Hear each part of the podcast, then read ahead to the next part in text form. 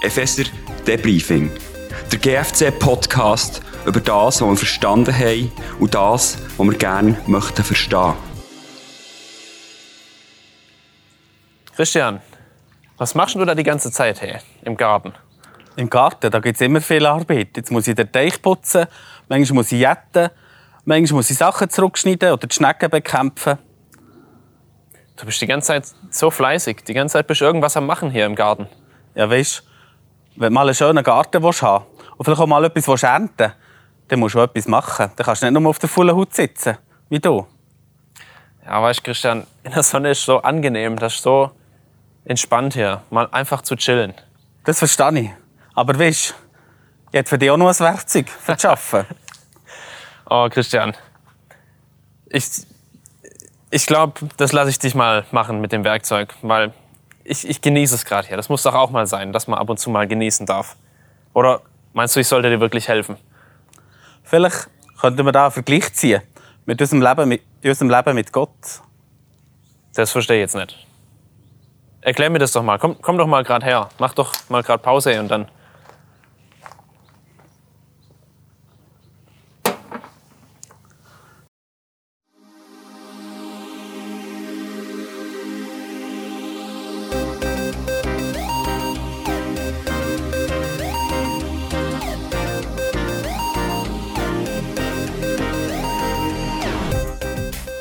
Epheser Debriefing.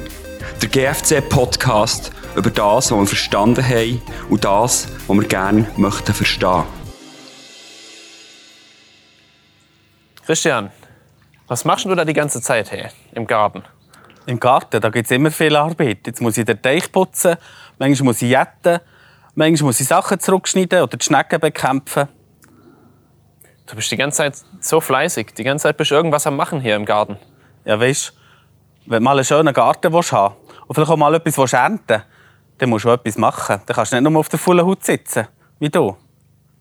Ja, weißt du, Christian, in der Sonne ist so angenehm, das ist so entspannt hier. Mal einfach zu chillen. Das verstehe ich. Aber weißt ich hätte für dich auch noch ein Werkzeug für das Arbeiten. oh, Christian.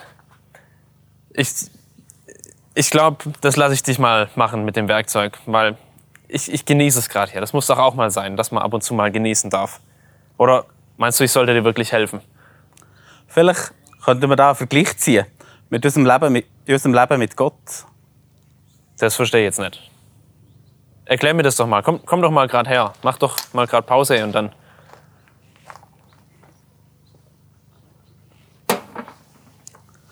Herzlich willkommen zum Epheser-Debriefing von der Folge 15.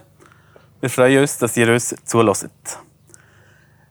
Ja, unser Leben kann man mit einem Garten vergleichen. Gott hat uns verschiedene Werkzeuge zur Verfügung gestellt. Im Garten sind das äh, Jettackeli, Baumscheren, verschiedene Sachen, die man braucht, um im Garten zu arbeiten. Und Gott hat uns Sachen gegeben in unserem Leben, dass wir uns gegen die Angriffe vom Satan können verteidigen können. Ich weiß, was du meinst. Du meinst bestimmt im Epheser, das Kapitel 6, die Waffenrüstung. Ja, genau. Dort ist beschrieben, wie Gott uns ausrüstet. Mit Glauben, mit Gerechtigkeit, Wahrheit. Er hat uns gerettet, er hat uns sein Wort gegeben und er macht uns auch bereit, seine Botschaft weiterzutragen. Ich verstehe, was du meinst, ja. Aber wir hatten doch vor zwei Jahren, wo wir mit der Epheser-Folge angefangen haben, da hatten wir doch auch die Sachen mit dem Sofa. Dieses Entspannen, dieses Ausruhen. So wie wir es jetzt gerade hier im Anspiel hatten. Einfach mal chillen. Stimmt. Da haben wir das Sofa gehabt und haben uns daran erinnert, was Jesus alles für uns da hat. Dass er uns beschenkt hat. Dass wir neue Menschen geworden sind darin. Dass er uns gerettet hat. Ja, einfach seine, die Identität, die er uns geschenkt hat, ist dort beschrieben im Kapitel 1. Mhm. Aber mir scheint das gar nicht unbedingt der Widerspruch zu dem, was jetzt äh, hier im letzten Kapitel steht. Nämlich die Wahrheiten, die im ersten Kapitel aufzählt sind, sie werden uns hier wieder aufzählt. Uns ist vergeben, wir sind gerettet, gerettet durch Jesus Christus. Wir sind seine Kinder. Und all diese Tatsachen sollen wir wie eine Rüstung anlegen, für uns zu schützen. Ja. Das hört sich alles so ein bisschen theoretisch an, Christian. Wie sieht denn das ganz praktisch bei dir im Leben aus? Hast du da irgendwie ein Beispiel? Ja, da kann ich dir etwas erzählen. Aber du musst nicht denken, ich sei ein Profi. Da bin ich nur Lehrling. In meinem Leben da kommen manchmal Zweifel vor, Selbstanklage kommt. Und dann versuche ich, mir in diesen Momenten bewusst zu werden, was eigentlich Jesus über mein Leben sieht. Und dann merke ich, dass ich von Gott angenommen bin, durch das, was Jesus für mich getan hat. Ich bin nicht angenommen durch das, was ich schaffe. Oder ich bin nicht angenommen, weil ich etwas nicht geschafft habe, sondern das, was Gott in seinem Wort mir zuspricht, das nehme ich für mich an und es wie für mich aufnehmen, wie, eine, wie ich ein Kleid oder eine Rüstung würde anlegen würde. Mhm. Im Epheser Kapitel 2, im Vers 8 heißt es, durch Gottes Gnade seid ihr gerettet. Und zwar aufgrund eures Glaubens. Ihr verdankt eure Rettung also nicht euch selbst. Nein, sie ist Gottes Geschenk an euch. Das ist so ein Vers, der mir hilft, dass ich merke, es geht eben nicht um das, was ich Stand bringe, sondern da, es geht um das, was Jesus für mich da hat. Ja, das ist eine coole Sache. Ja. Ich, ich hätte auch noch ein Beispiel aus meinem Leben, ist mir gerade eingefallen.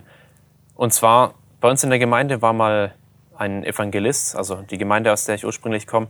Und der hat uns immer und immer wieder gesagt, wenn ihr Leute verabschiedet, zum Beispiel jemanden beim Einkaufen, also an der Kasse oder an der Tankstelle zum Beispiel, den Tankwart, dann sagt ihm doch zum Schluss einfach oder wünscht ihn einfach Gottes Segen. Und die Worte, die sind echt bei mir hängen geblieben. Die Evangelisation war dann vorbei und dann sind wir, habe ich ihn zum Bahnhof gefahren und äh, ich bin dann noch in McDonald's gegangen, weil ich, weil ich noch so einen Milkshake wollte, weil, weil ich einfach Durst hatte. Und dann stand ich da in der Schlange und mir kamen, mir kamen die Worte wieder in den Sinn. Und ich habe gedacht, so, ah, das probiere ich jetzt mal aus. Mit diesem Gottes Segen wünschen. Und es war mega viel los an dem Tag. Und die Leute waren alle gestresst. Und dann bin ich. braucht aber der mega viel Mut, he? Ja, voll. Und dann bin ich vorgekommen, habe äh, hab den Milchshake bestellt, habe bezahlt, habe ihn dann bekommen. Und dann habe ich gesagt so, ich wünsche dir Gottes Segen. Und dann bin ich gleich wieder rausgegangen, habe mich umgedreht und war weg. Und äh, die Verkäuferin hat es aber nicht ganz verstanden. Ich habe wahrscheinlich mega schnell geredet und wahrscheinlich sogar noch ein bisschen genuschelt. Und die ist mir dann hinterhergelaufen und hat mich vor allen anderen Leuten hat sie mich angehalten und gefragt, was hast du gerade zu mir gesagt?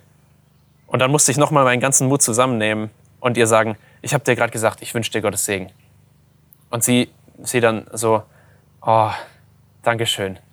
Und sie war richtig äh, erfreut über das. Sie, ihr hat es richtig gut getan innerlich, weil sie so einen, wahrscheinlich so einen stressigen Tag hatte und irgendwie vielleicht nie was Schönes gehört hat, aber dann sowas. Und das hat sie irgendwie tief bewegt, hatte ich den Eindruck, ja. Das war so ein Erlebnis, wo ich gedacht habe, das passt voll gut zu dieser Epheserstelle. Ja, im Bild von Waffenrüstung hast du jetzt den Stiefel angelegt, mhm. für bereit sein, das Evangelium weiterzusagen und genau. zu, Gott, zu Gott zu bekennen. Äh,